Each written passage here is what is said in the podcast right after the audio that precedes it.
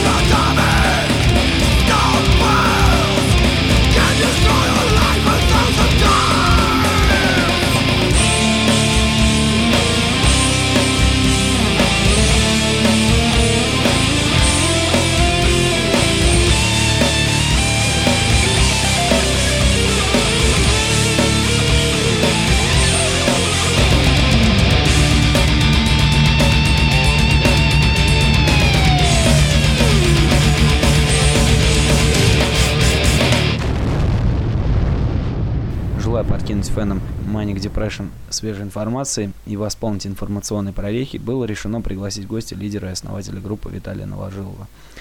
Как всегда, в начале программы нашему гостю предоставляется вступительное слово. Привет, Виталий. Всем привет. Э, приветствуем всех любителей трэша и вообще хорошей тяжелой музыки. Всем бодрого здоровья и отличного настроения. Перво-наперво хотелось бы узнать, как сегодня поживает ансамбль Manic Depression и что, собственно, происходит на сегодняшний день в группе. На сегодняшний день я могу сказать одно, что на сегодняшний день вся группа находится в таком э, легком творческом отпуске, но э, возобновятся записи нового альбома, то есть, э, как вы знаете, возможно, кто-то знает, кто-то нет, записана ритм-секция полностью уже как бы она практически уже приобрела окончательный вид, то есть база с барабанами готова, и мы готовы только сесть в сентябре и приступить к записи гитар и записать вокал для нового альбома, который будет называться «Технокраси». Не так давно, вернее, совсем недавно группа разродилась новым релизом Box of Lies и новым DVD, так сказать, On the Road. Э, можешь рассказать, так сказать, об этих релизах и, ну и вообще? Да, конечно. Box of Lies э, это EP, э, который был записан для того, чтобы показать, что после, собственно, кардинальной смены состава Manic Depression группа жива и может выпускать какие-то вещи. То есть было написано две песни к тому моменту. Ну и чтобы дополнить, э, новый вокалист Саша Щипков переписал две моих песни, которые были записаны еще с Максом, и добавили кавер на группу Илой. Показать, группа жива, и как бы, ну, мы планировали э, сразу же в догонку пустить новый альбом, но, к сожалению, не всегда получается все так, как э, хочется, и поэтому процесс над новым альбомом немного затянулся, тем более на данный момент, поскольку мне приходится писать музыку одному, то есть э, это достаточно непросто, то есть написать хорошие песни, приходится отсеивать то, что ты считаешь как бы, ну, таким второстепенным и очень серьезно относиться к этой работе. А по поводу DVD, да, DVD вышел совсем недавно, он выпущен был по их итогам тура 2013 года. Это был э, замечательный тур по сибирским городам, который мы откатали. И в фильм вошел, значит, концертная съемка из московского клуба план Б, и который перебивается где-то закулисными съемками, э, съемками в дороге, перебивается региональными концертами, а также в этот DVD вошел документальный фильм э, «Manic. История болезни». Хотелось бы спросить, кстати, о туре по Сибири. Что ты можешь, самые какие-то моменты улетные, вот, э, которые не вошли в фильм, можешь какие-то вспомнить? Да, там каждый город практически улетный момент был. Ну, допустим, ситуация, когда нам нужно было ехать из Барнаула э, в город Новокузнецк. Дело в том, что из Барнаула мы выезжаем утром, а в Новокузнецке должны играть концерт вечером. То есть мы рассчитали примерное время, чтобы нам выехать, рассчитали примерную скорость, ну и поехали. И едем-едем, мы отъезжаем какое-то количество времени и расстояния, э, сворачиваем и оказываемся, ну, на такой дороге, по которой ехать ну, быстрее 20-30 километров в час просто нереально. Дорога убита просто насмерть. А понимаем, что ехать еще долго. И вот мы едем, а время-то идет, и уже люди звонят из Новокузнецка, говорят, вы где? То есть мы приехали практически, то есть, э, грубо говоря, чекнулись там, съели пару бутербродов и пошли на сцену играть. То есть это было очень жестко. А, это было как раз в районе вот э, села Ельцовка. Это вот я отлично помню, что мы заехали в небольшое село, и небольшое село, в котором находится три автосервиса. Три автосервиса на небольшое село, то есть это говорит само за себя. И мы поняли, что это такая дорога, собственно, это, наверное, экономическая программа, то есть, то есть село должно зарабатывать, и поэтому они дорогу не, не ремонтируют. Так, сейчас я предлагаю послушать э, композицию, вот как раз, может быть, касаемо тем российских дорог под названием New World Disorder.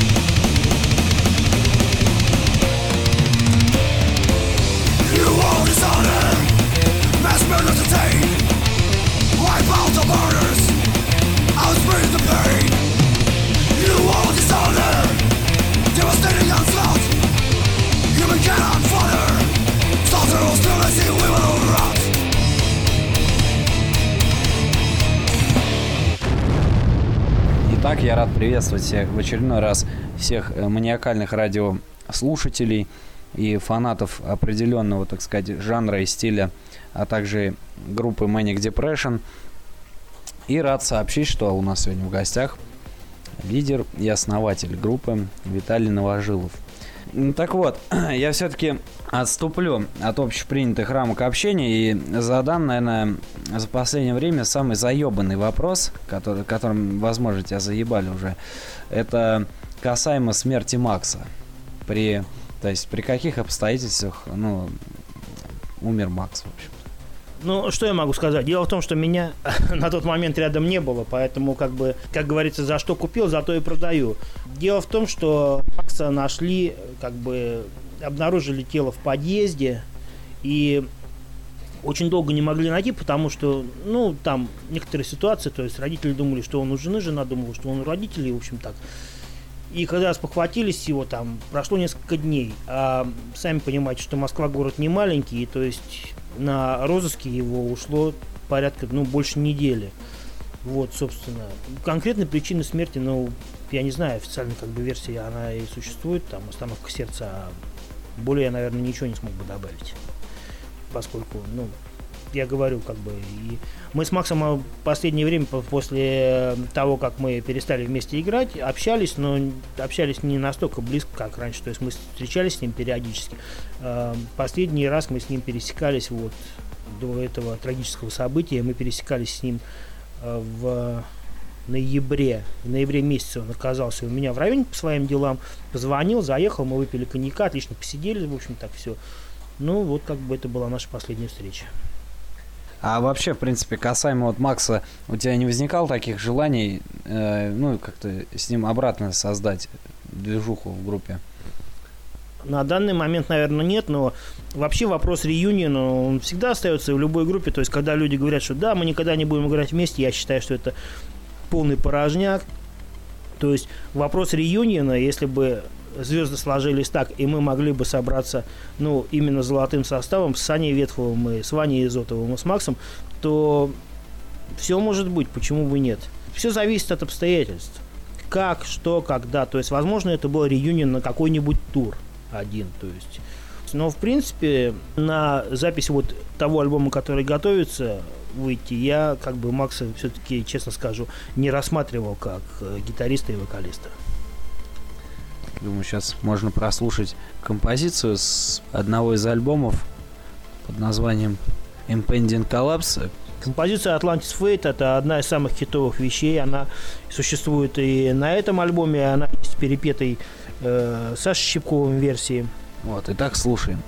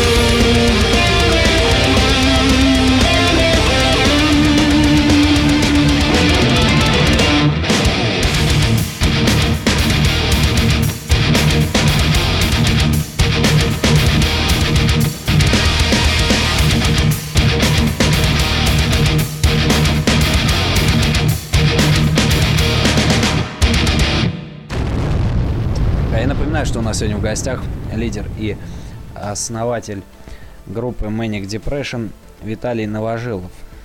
И мы продолжаем беседу. Так вот, э, упомянули про Максима Лайко, про Макса с болтом, небезызвестного человека.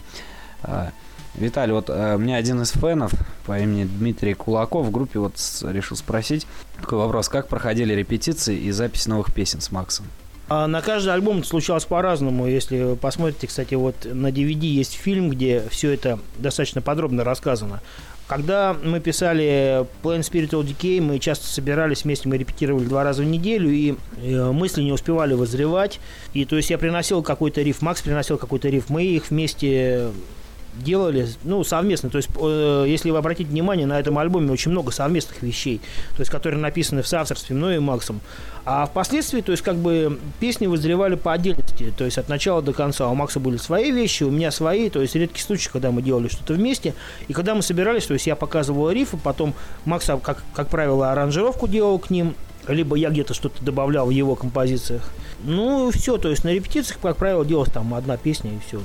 Либо, если мы с Максом угорали, то есть иногда бывало так, что либо он ко мне приезжал, либо я к нему с инструментами. И, соответственно, то есть, а, даже без инструментов, потому что как бы у меня достаточное количество гитары, у него тоже было. То есть мы сидели дома и показывали друг другу там новые рифы. Так, а у тебя что есть? Да, давай. Иногда лепили прямо вот прямо на ходу так. О, слушай, вот сейчас к этим рифам давай прилепим мои вот эти. Вот смотри, вот получился куплет-припев. Ну, так, достаточно креативно все это происходило. С Максом очень здорово было работать, потому что у него было там куча каких-то запасных рифов, куча запасных идей. Э, если честно, у Макса всегда было очень много рифов, Половина из них, конечно, были так, ну, грубо скажем, стянуты с кого-то, и я всегда очень старался так это фильтровать, потому что когда Максим это раз там заряжал, там, о, смотри, новая вещь, там, тю. да не-не-не, это типа слэйр, блин, э, вот эти рифы мы брать не будем, или такие же там с Exodus, то есть там были срисованы такой, ладно, ну, ладно, тогда не будем.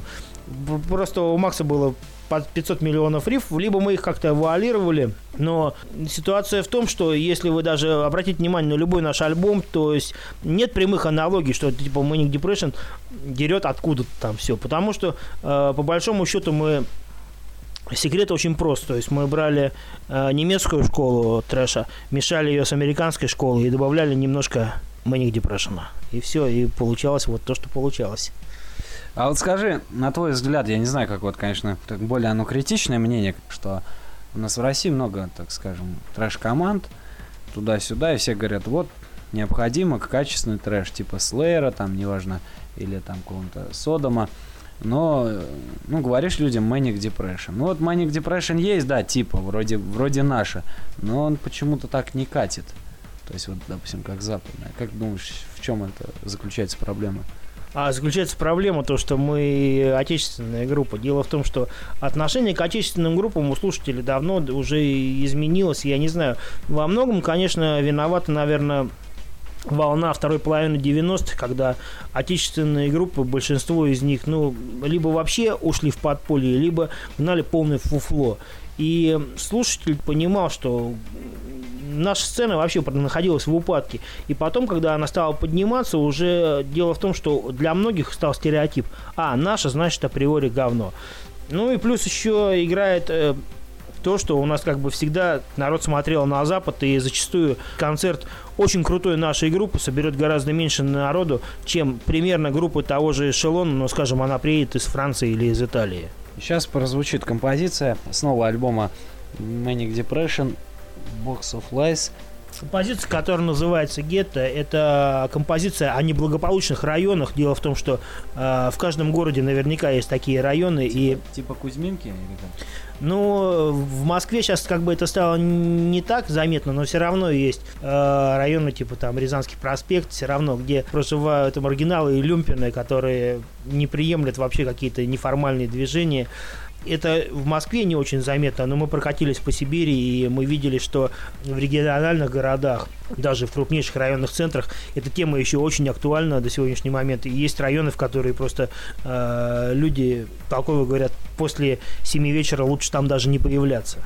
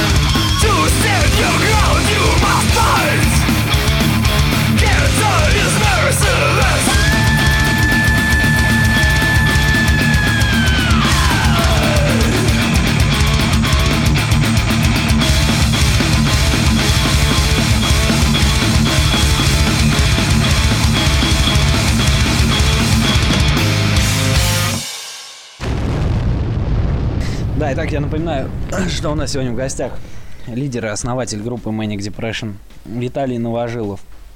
Вот, мы продолжаем беседу, так сказать, о разных вещах, о свечах и так далее, так далее. Виталий, все-таки я думаю, что без этого никак, и я тебя все-таки, ну, от тебя интересно узнать, как образовалась группа, с чего все началось. Самый, наверное, любимый вопрос.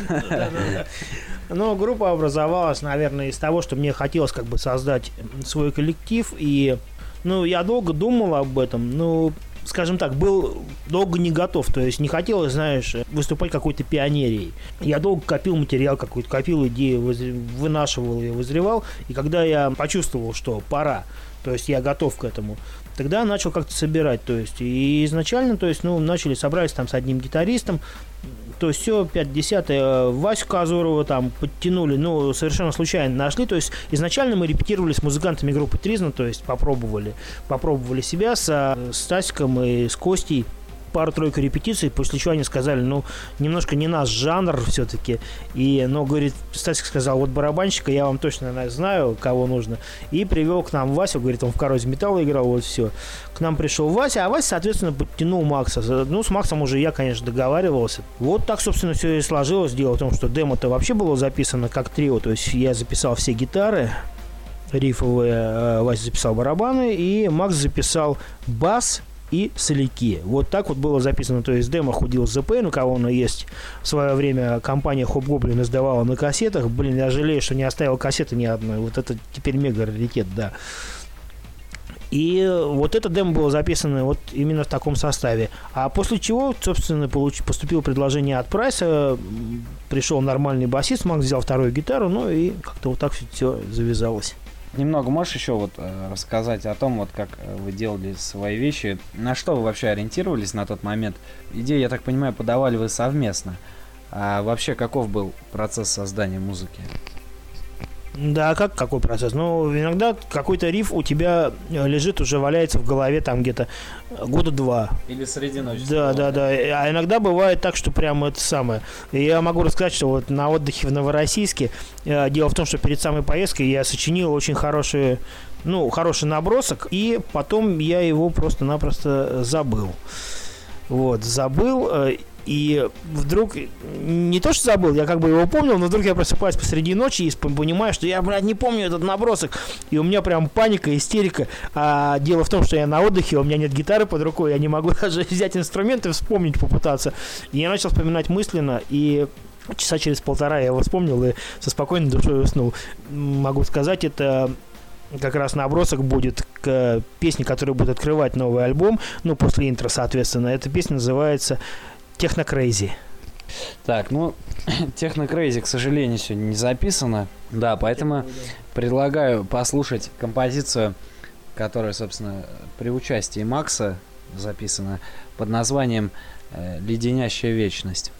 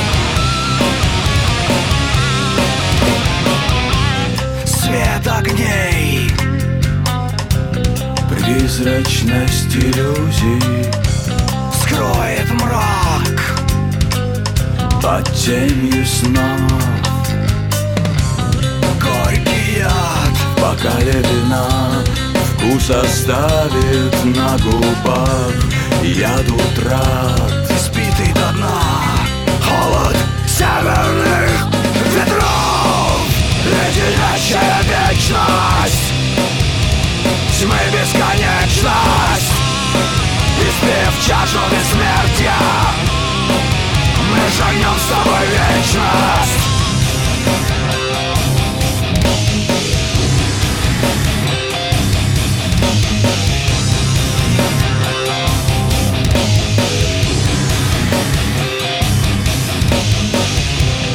Ярко-алых роз. Увядшие бутоны. Теплый мягкий воск. Цвет слез свечей. Вечный дождь. Выхода нет Выбор сделан навсегда. Вечный дождь. Молнии свет Скроет бритвой Плоть ночей. Леденящая вечность. Тьмы бесконечность. Испив чашу бессмертия Мы шагнем с тобой вечность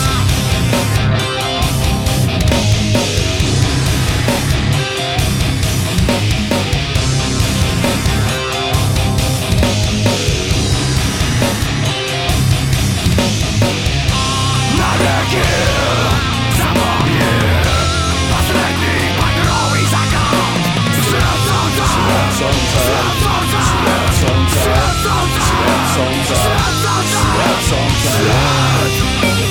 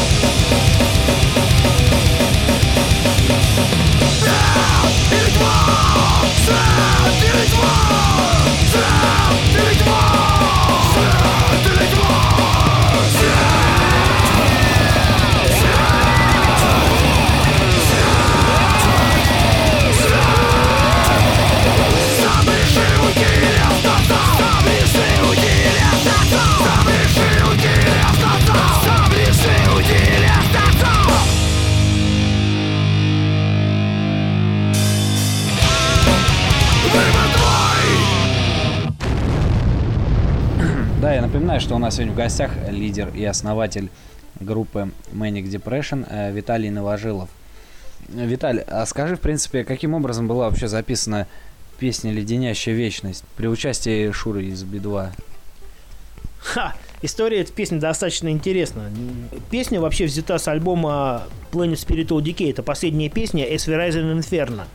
Она называется, и вокал в этой песне расписан на две партии. То есть первую партию пел Макс, а вторую партию пел человек, который написал э, все тексты для этого альбома. Это Никита Аржанцев. На тот момент Никита являлся вокалистом группы Каталипси. И с Никитой они спели вдвоем. Песня была просто феноменальная, и когда а Макс на то время работал в Би-2 техником, и он сказал, что, говорит, вот Шура выделил, говорит, вот эту песню, вот эту, и очень понравилось ему, конечно, «Эсферазин Инферно». Ну, а у меня как-то само собой сложилось так. Что-то я решил попробовать написать русский текст. Ну и набросал, как- как-то у меня там пару четверостишей сложилось, я набросал текст на. Verizon Inferno, у меня было такое не очень хорошее настроение, в общем, получился текст. И когда я начал писать даже текст, я его еще не закончил, я уже подумал, а почему, раз если Шуре понравилась песня, давай мы его и позовем, собственно, это будет очень интересный эксперимент. И, соответственно, я закончил текст, звонил Максу, сказал, говорю, Макс, вот такая тема, говорю, вот я написал русский текст, давай, может, ты с Шурой поговоришь, как насчет, чтобы он принял участие. Макс говорит, да, конечно, не вопрос, почему нет там.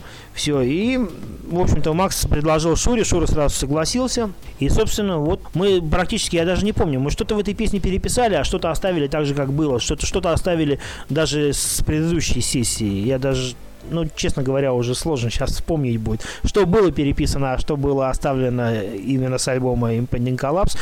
Но песня претерпела изменения, и сразу же сделали из нее э, длинную версию, то есть как она была, я говорю, давай вот отрежем трэшевый кусок и попробуем сделать радиоэдит. Возможно, там, может быть, благодаря тому, что играет, и точнее не играет, а поет в песне Шура Би-2, может быть, где-то удастся зацепиться за какую-то радиостанцию, но, к сожалению, это все равно не произошло. Э, даже выкинув трэшевый кусок из песни, песни и э, в- в- записав на вокале Шуру Би-2, песня все равно осталась неформатной и так за радио мы нигде не зацепились. Но тем не менее это был очень интересный опыт и интересный эксперимент. С удовольствием поработали. Я считаю, что ну, до сих пор это один, один из самых экспериментов вообще ну, в, в жанре тяжелого металла за последнее время в нашей стране.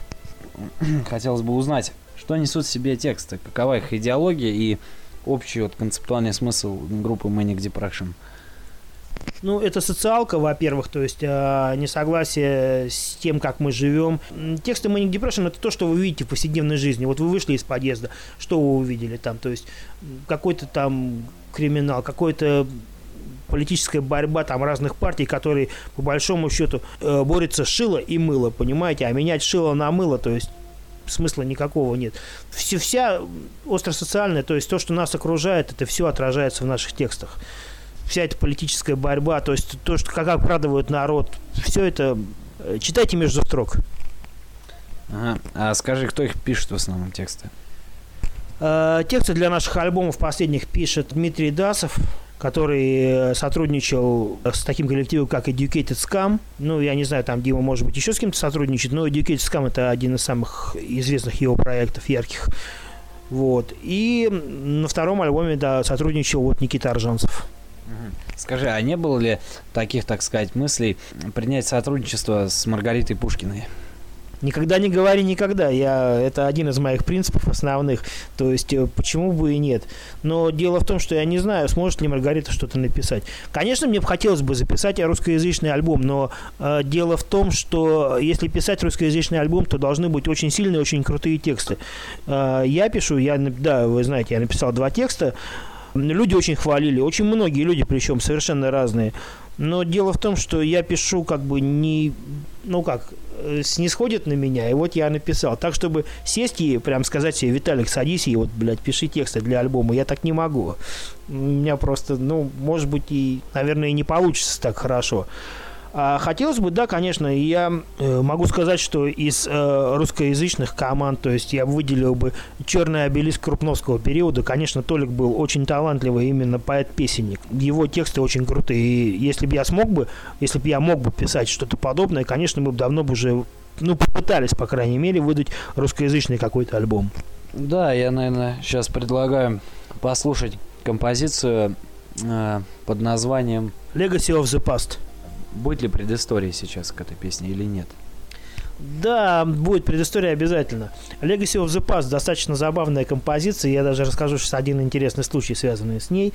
У Максима возникла идея написать композицию такую вот, которая охватывает трэш-метал тусовку, там как бы и все. И в названии композиции должны, должны мелькать как бы, ну, фрагменты названия дисков именно.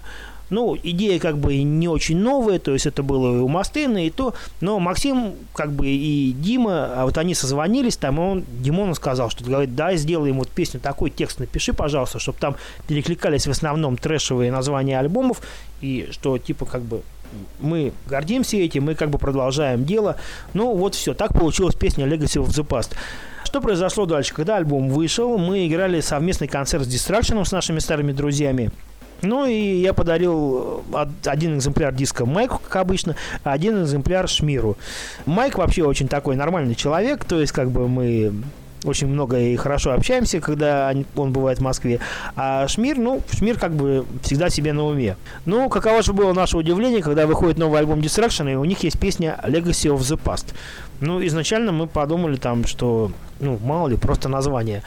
Э, когда же идея песни Legacy of the Past оказалась слизанной полностью с Morning Depression, где фигурируют все альбомы, то есть э, для нас стало это ну, немного шоком. Как это так? Э, как так вообще происходит?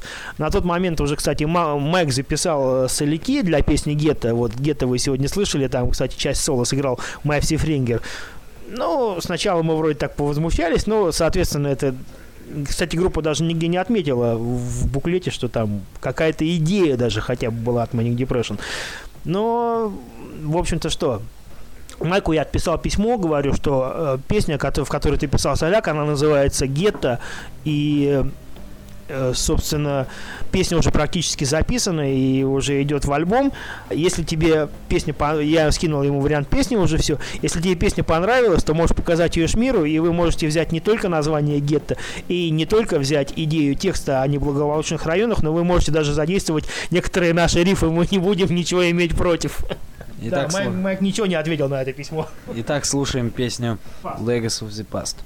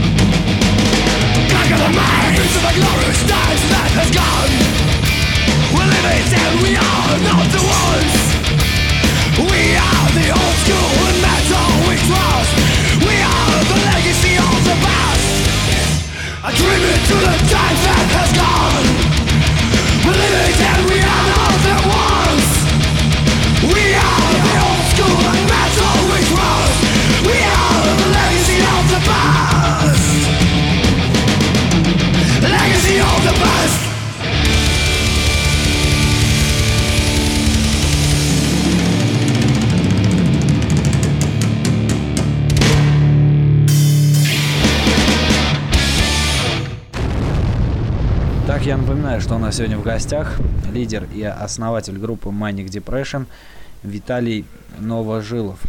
Продолжаем уже беседу, так сказать. Вот смотри, Виталий, за 14 лет существования вы выпустили не особо много номерных альбомов. Ну и несмотря на это, группа, в принципе, занимает почетное место в музыкальной среде, но опять же среди трэшеров. Чем можешь объяснить ну, столь удачное явление, или как можно сказать, конечно, вы не особо такие дико популярные, что насчет удачного, ну как-то вот, ну, с положительной стороны это явление, как ты можешь это объяснить? Ну, в общем-то, 5 релизов, 5 релизов за 14 лет, это все-таки, я считаю, немало. Причем шестой уже как бы на выходе.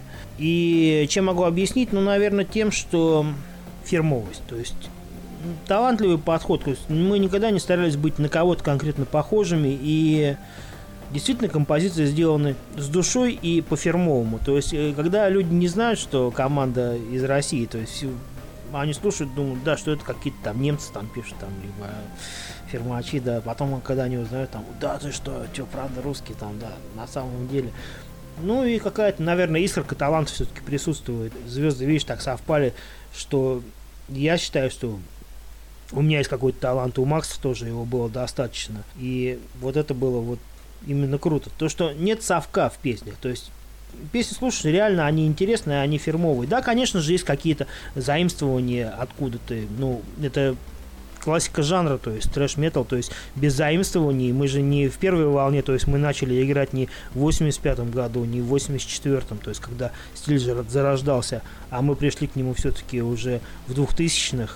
Надо думать, что, конечно, где-то какие-то идеи мы откуда-то черпаем, но тем не менее мы никогда не воровали тупо идеи, то есть чтобы прям взял риф конкретно срисовал его и вот зарядил как свой.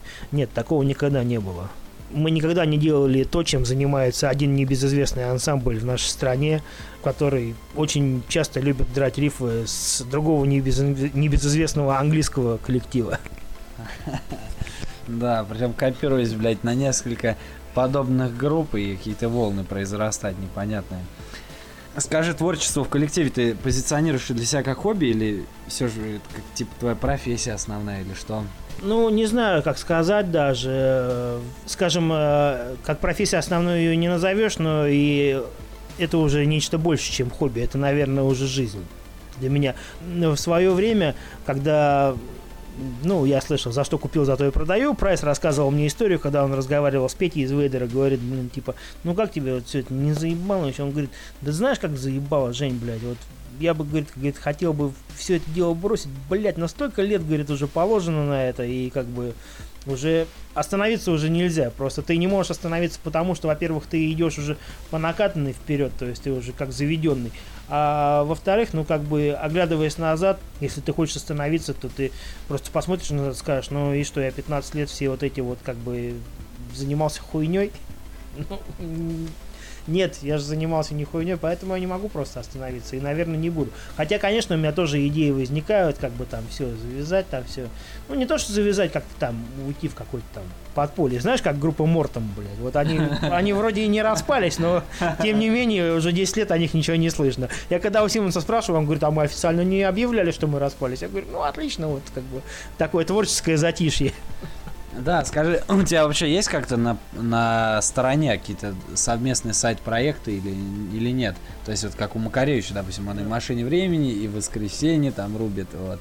У тебя нет такого? Нет, ничего, конечно, я хотел, ну, не то, что хотел бы. Во-первых, Manic Depression отнимает у меня очень много времени, потому что мне приходится заниматься и промоушеном этой группы, и, ну, очень многим. То есть не, не только выполнять, брать на себя функцию там композитора и гитариста, но еще очень многие административные функции в, этой, в этом коллективе мне приходится взваливать на свои плечи поиграть параллельно какую-то музыку. Я бы очень хотел не создать свой проект, а хотел бы примкнуть к успешному проекту, который играл бы Стоунер. Вот, э, мне интересно играть такую музыку, я знаю, что в ней я смог бы раскрыться и смог бы как бы поучаствовать в творческом процессе, но не хотел бы быть лидером. То есть я хочу в этой группе отвечать только за гитару и какую-то, ну, часть композиторскую, и все. То есть тянуть еще одну группу, то есть пройти еще один раз через такой ад, через который я тащу Manic Depression все вот эти вот практически 15 лет, нет, я бо- больше такого на готовое не готов. А поясни, пожалуйста, нашим э, слушателям, что, что есть стоунер. Немногие врубаются в это слово. А, Стоунер, ну, как бы скажем, это такая современная фаза хардрока, хардрока гаражного. То есть гаражный хардрок достаточно сырой. Типичные представители Стоунера, такие из самых ярких я бы назвал, ну, Monster Magnet, э, Spiritual Beggars, вот такие коллективы. То есть, по большому счету, это старый добрый хардрок, только с пониженным строем, возможно, с современным звучанием, таким сырым гаражным звуком, то есть невылизанным. Хотел бы спросить тебя, как часто у тебя э, случается маниакально-депрессивный психоз? У меня маниакально-депрессивный психоз случается каждую нашу репетицию, когда кто-то особенно на нее опаздывает, но если только это не я. Кстати, откуда такое название у тебя для группы появилось в голове? А, Названий перебирали очень много, очень всяких. Когда искали название, уже как бы группа была сформирована, скажем так. То есть был уже и Вася, и Макс, и уже даже какие-то песни уже созрели, уже были готовы к альбому. Но название появилось, наверное, из того, что было непонятно, что будет дальше происходить. Тем более мы были как трио, хотя в группе должно было быть 4 человека. И к тому же э, знаменитая песня Джимми Хендрикса, которая ну, до сих пор, ну, я не скажу, что это мой любимый гитарист, но один из любимых, скажем так. То есть человек, которому я могу отдать дань за хотя бы за то, что он просто был революционером гитары, скажем, в свое время. Отсюда и появилось название Manic Depression. Давай, да. Предлагаю меня. поставить композицию одного из лучших альбомов, э, песню под названием Nightmare Reality.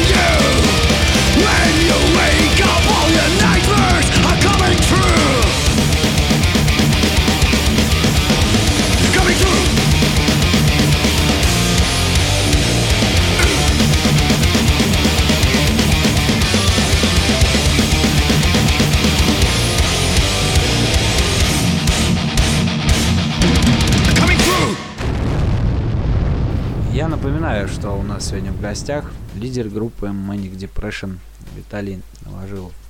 Эфир потихонечку плавно уже переходит к концу. И хотелось бы вот э, у Виталия спросить, значит, э, следующую вещь. Ну, я так понимаю, что с гастрольной жизнью у группы, так сказать, тоже не все окей. Там э, самые вот проблемные, на твой взгляд, моменты вот именно в процессе э, гастролей или же создания гастрольной деятельности можешь назвать? Да, конечно. А Сам проблемный момент это, ну, низкая посещаемость и в Москве, и в регионах, то есть концертов. А, Я думаю, что это связано с тем, что в Москве просто засилье, засилье э, зарубежных артистов, и у людей просто не хватает э, времени и денег, чтобы ходить на все концерты. То есть одновременно в одном клубе Москвы может играть один клевый коллектив, в другом другой и в третьем третий. Таких примеров предостаточно. Скажем, что вот э, последний приезд с Содом, когда мы их разогревали, э, в этот же день играл Мановар на другой площадке. Это Москва, да, здесь вот так вот. Вопрос в регионах, но я не знаю почему. Возможно, наверное, что у народа совсем нет денег, чтобы ходить э, на концерты. Но посещаемость тоже не такая большая, поэтому как бы люди ну, организатор э, как бы регионального концерта несет некоторый риск, потому что группу надо привести, как бы и обеспечить жильем, питанием и обеспечить группе какой-то гонорар, а это все стоит недешево. Очень часто спрашивают, а когда вы к нам приедете? Я говорю, ну, мы приехать всегда готовы, то есть готовы приехать в любой город. Кто смотрит за нашей историей, тот может знать, что мы летали в Якутск на гастроли. То есть а, один- не в туре даже были, а отдельным городом летали в город Якутск. А, Два раза провели сибирские туры, но поскольку последний тур я строил сам, то есть построение тура вопрос достаточно сложный, тяжелый, но тем не менее все возможно. Все зависит от того, насколько вы хотите увидеть э, вашу группу, насколько вы готовы прийти на концерт, купить билеты, просто прийти посмотреть ваш любимый коллектив. Да, кстати, можешь вспомнить, как это было в Якутске? В Якутске это было просто замечательно. Дело в том, что когда мы прилетели, это было очень холодно, но нас тут же встретили замечательно. Э, Очень понравилось организаторы, которые нас возили в 5 часов утра и пытались... Сначала они раз, там тут закрыт кафе, там тут закрыт ресторан. То есть мы такие с Максом что-то говорим, а чего вы нас возите там? Ну, вам же нужно позавтракать где-то. Мы говорим, а мы можем куда-нибудь поехать? И чувак говорит, мы можем поехать ко мне на дачу, там, типа, ну как-то. Мы говорим, ну а что мы тогда? Вот давай зайдем в супермаркет, возьмем там колбасы, там, водки, там, хлеба, сыра и все. И поедем. Он такой, ну а вас это устроит? Мы говорим, ну ты а что ты дурака включаешь? Конечно, нас это устроит. Что, нам нужно ресторан обязательно там в 5 утра подавать? Нет, конечно, мы поехали к нему на дачу, отлично там позавтракали, в общем, все здорово. Вот, ну а вообще какие ты можешь э, выделить города, вот где тебе удалось, так сказать, побывать в плане э, публики и радушных приемов? И которые ты можешь проклинать, есть ли такой такие? Ну, проклинать, наверное, таких точно нету. Радушный прием практически везде есть. Везде. Где-то больше, где-то меньше. Очень хорошо нас встречали вот последний приезд э, в городе Новокузнецке. Это было просто феноменально, но, к сожалению, э, график был построен так, что мы не могли даже остаться на автопате. Сразу после концерта мы э, сели в транспорт и отправились в Томск. Все было так вот построено. Ну, конечно, это была ошибка. В следующий раз, если вдруг у нас выпадет Новокузнецк, я бы хотел там, ну, остаться как минимум на сутки, а может быть и даже на двое. Очень понравился прием в Барнауле. В Барнауле э, прием был хорош, потому что организатор Максим, ну, он сам по себе такой толковый организатор, большой наш поклонник, да, то есть это был самый лучший кеттеринг на всем маршруте. И это было круто. Виталь, а что ты можешь сказать про нынешнюю металл-сцену? Насколько она, вот, и, на твой взгляд, изменилась за последние 15 лет? Отечественная сцена Ну, или естественно, вообще Естественно.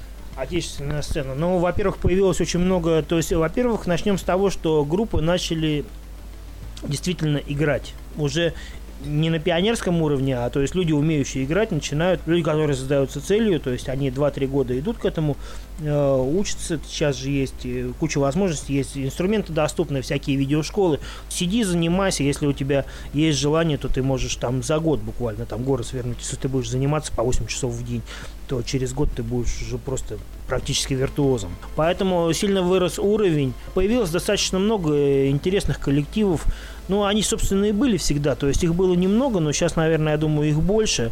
Э, Единственное, что как бы техника техникой, но вот какой-то талант все-таки должен присутствовать для того, чтобы, ну, группа была еще и интересной. Вот, допустим, ну, чтобы что-то цепляло, чтобы была какая-то изюминка. Вот как Мараил меня зацепили в свое время, я их только услышал первый раз. Как Сталвард меня зацепили совсем недавно Concrete Age. То есть я выпускаю еще сборник «Прорыв» такой вот, и на каждом сборнике я открываю для себя, ну, 2-3 имени очень крутых. А скажи, пожалуйста, на сегодняшний день ты уже такой закоренелый, можно сказать, пирожок в музыке, в тяжелый, из отечественных команд, молодых, э, также просто вот, ну, среднего возраста, э, какие ты можешь там отметить, какие-то определенные есть у тебя любимые группы, или которые в положительную сторону можешь отметить? Ну вот я назвал их. Concrete Age, Stalwart, Marail, God Syndrome, ну да, полно, то есть на самом деле очень много групп, но вот эти Marail, то есть это вообще практически группа, которая, я считаю, а, ну, просто шедевральная. Просто шедевральная, к сожалению, они в распаде, но я думаю, что Катя все-таки соберется и придет к тому, что нужно сделать реюнион. Вот, а еще в одном из эфиров, я уже не помню, по-моему, с э, Русланом Гвоздевым, с Пургеном, мы говорили о том, что, ну, так как Пурген очень успешная группа в Европе, мы обсуждали такой момент, что многие западные наши, э, так сказать, коллеги и, ну, всякие вредители, они считают, что отечественная музыка наша, российская, она является вториком. На примере той же Арии, допустим, всеми любимой. Вот, как ты считаешь, что вот сегодня есть у нас э, те группы, которые ну, готовы надрать задницу западной сцене? Ну, я думаю, что зарубежные, во-первых, э, вториком навряд ли они считают. Дело в том, что даже творчество Сереги Лазарева, вот, например, и Маши, его жены, в коллективе Аркона доказывает совершенно обратное, что люди не вылезают из турне. И очень здорово, то есть у людей все как бы творческий процесс идет, и все как бы круто происходит. Могу сказать, что коллективов достаточно у нас на сцене, достаточно интересных, самобытных, э, которые могли бы запросто убрать, ну, скажем так, ну, не все западные команды, но какой-то средний эшелон даже если не убрать, но хотя бы выступать на таком же уровне совершенно. Но дело в том, что как-то вот Россия находится в стороне, так же, как Италия, допустим. Вот если во Франции, сейчас я смотрю, там налаживается тяжелая музыка, как какие-то дела, то есть появляются французские группы, которые, ну, как-то держатся, не то, что держатся на плаву, а даже, можно сказать, поднимаются, то у нас э, ситуация обстоит так же, как в Италии. Итак, сейчас я предлагаю прослушать композицию под названием Box of Lies.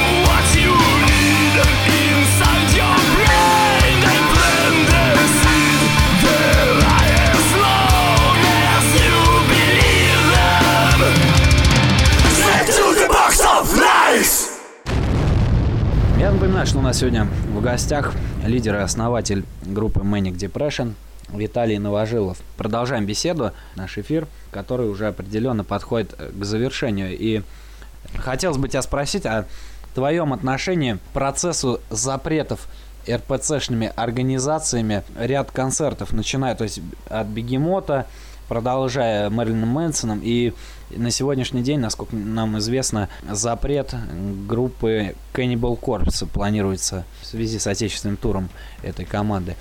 Что ты можешь сказать по этому поводу? Ну, я могу сказать, что как бы фанатизм э, вообще вот э, в любом направлении он мною не приветствуется, не приветствуется. И здесь даже именно не фанатизм, а именно какая-то радикальность. Кто-то очень грамотно сказал, э, не помню кто, что давайте, например, осудим э, Басилашвили за то, что он играл Воланда и придадим его анафеме. Это же неправильно. Вот логично. Вот примерно так же. А я стараюсь как бы не рассматривать вообще любые вот такие радикальные течения, не принимать э, сторону какого-то того или иного радикального течения. Поэтому, э, собственно, я очень не одобряю и считаю, что это выставляет даже вот православную, норм- нормальную православную церковь, не выставляет просто не, не с лучшей стороны вот эти вот радикальные тусовки. А как ты думаешь, на, на твой взгляд, вот запреты так и будут продолжаться на тяжелую музыку, вот это вот совковый, блядь, э, дебилизм имеет место быть в будущем на нашей сцене? Да нет, наверное, ничего не будет, хотя мне всегда хотелось бы, чтобы все вообще запретили, вообще все. И чтобы запретили приезды зарубежных артистов, то есть чтобы наступил вообще совок наглухо. Тогда мы сможем поднять свой рейтинг, и все локальные коллективы будут востребованы и получат то, что они заслуживают. Тогда, то есть, народ начнет хотя бы присматриваться к локальной сцене и выделять из нее лучшее. Если сейчас, то есть, всех метет под одну, гребер... под одну гребенку большей частью и не котирует совершенно. Да, вот сейчас я в руках еще держу компакт-диск Box of Lies, так сказать, крайний ваш альбом. Это последний альбом. Крайне бывает только плоть и север. А последний бывает, это когда уже все. Да нет, но последний на сегодняшний момент. То есть всегда говорилось нормально. Последний альбом, в последнее время, то есть стала какая-то тенденция не называть альбом последним, а называть его крайним. По-моему, это полная лажа. Я говорю, вот крайний бывает север. Мы на крайнем севере. Теребим крайнюю плоть, например. Ну вот, смотри, вот в руках держу, допустим, этот альбом. Насколько мне известно, да, там из информации группы ВКонтакте, Мгм. а также там за рубежом, что у Manic Depression в этом году прям большой, большие релизы. Один из них заключается в выпуске виниловой пластинки. Расскажи, каким образом вообще это произошло и, насколько известно, на Metal Asian она вышла, как вообще удалось посотрудничать с Эйженом Прайсом, небезызвестным. Ну, начнем с того, что с Женей мы знакомы очень давно. Он выпускал наш первый альбом э, «Who Deals the Pain». Вот. И вообще э, разговоры о выпуске альбома Impending Collapse на виниле ходили очень долго. То есть изначально этим собирался заниматься Мазар, потом что-то как-то все заглохло, затухло, непонятно. И вот Женя тут не так давно связался со мной, говорит, что вот хочу издать кое-какие релизы, которые проходили через меня. Хотел бы выпустить их на виниле, то есть напечатать в Чехии ограниченным тиражом лимитированные издания. Я говорю, ну да, конечно, почему бы и нет. Ну, собственно, вот так вот все завязалось, пришли вот к такому консенсусу, и вышла пластиночка. Сколько с твоей стороны было заложено душ Эджину Прайсу? Ему нисколько душ не заложишь, потому что он и так 300 тысяч трупов оживил уже. Собственно, у него и так все в полном достатке. Вот, я сейчас предлагаю послушать композицию э, под названием Lost in Time.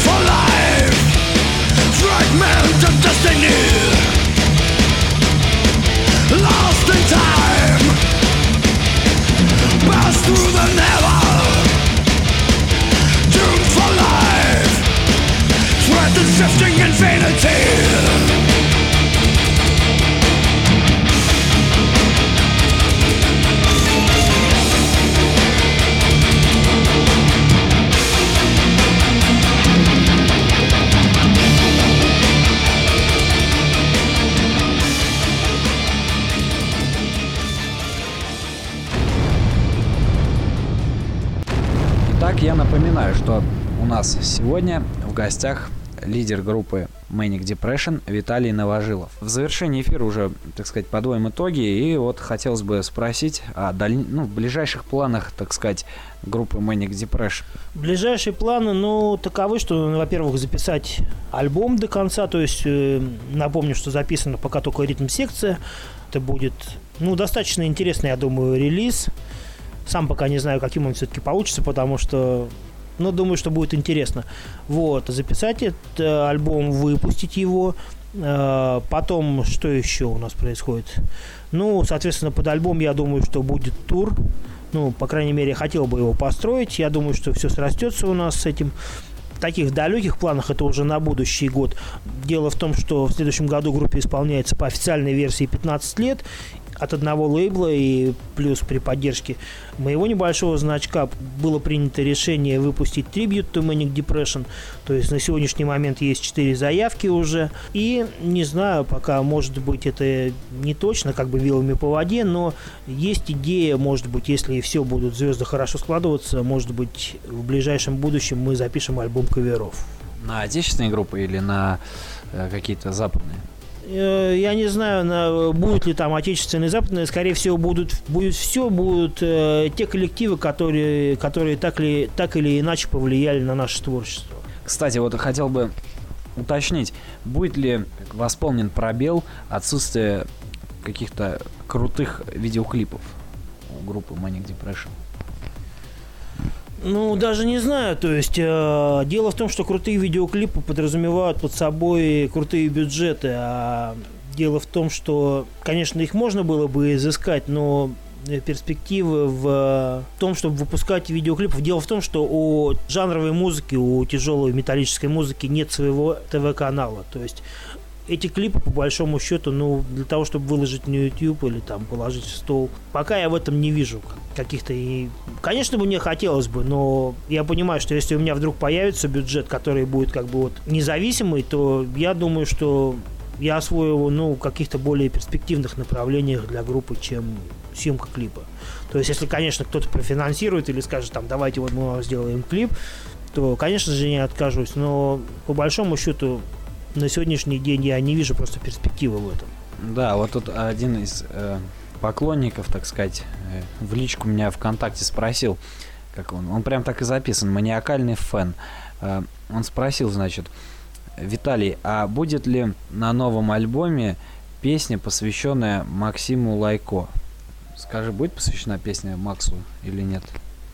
Да, ну не знаю. Дело в том, что к моменту гибели Макса к его смерти, наверное, уже альбом был уже создан. То есть практически был написан весь материал и даже скажем так, что уже буквально вот, то есть я не помню, за несколько дней, то есть или сразу несколько дней после смерти Максов на- началась сессия уже по записи барабанов и записи материала. Так что я думаю, что э, песен никаких не будет, э, но в какой-то степени, я думаю, что в трибюте, то есть сам трибют to Manic Depression, это само по себе будет посвящение Максиму, потому что очень многие песни написаны в соавторстве с ним. Ну вот, и, собственно, сам этот трибют, то есть он явится, наверное, памятью и в фильме, который, то есть, вышел и фильм «М- «Маниакальная депрессия. История болезни», который вышел на DVD, то есть упоминается Макс, и очень много слов, то есть, сказано о нем, и можете посмотреть и понять, что к чему и как. Так. Итак, наш эфир подошел к концу. Сегодняшним гостем, напоминаю, был Виталий Новожилов, лидер и основатель группы Manic Depression. И уже, так сказать, традиционный вопрос э, для наших гостей, как обычно, э, звучит так. Виталий, что посоветуешь, так сказать, нашим маниакальным фенам, э, радиослушателям Ну и, собственно, там пожелания нашей программе или всем вместе как-то, вместе взятым. Ну, программе ожила процветание большой аудитории, хороших эфиров. А слушателям и вообще фенам хочу пожелать всего самого наилучшего, продолжать слушать хорошую музыку, а, голосовать за свои ансамбли, покупать, приобретать альбомы, приобретать какой-то мерч этих коллективов. Почему? Потому что это очень большая поддержка, то есть для андеграундной сцены, то есть когда вы приобретаете диск, то есть вы не скачали его там, а просто взяли, пошли и купили пластинку там за 200-300 рублей. Для музыканта это, конечно, большая поддержка. То есть и чем больше вас будет таких, то есть вместе мы как бы можем составить целую силу, мы армия. И в завершении эфира я хотел бы предложить вам послушать нашу композицию «You'll be with us again». Вы будете с нами снова, и мы будем вместе. You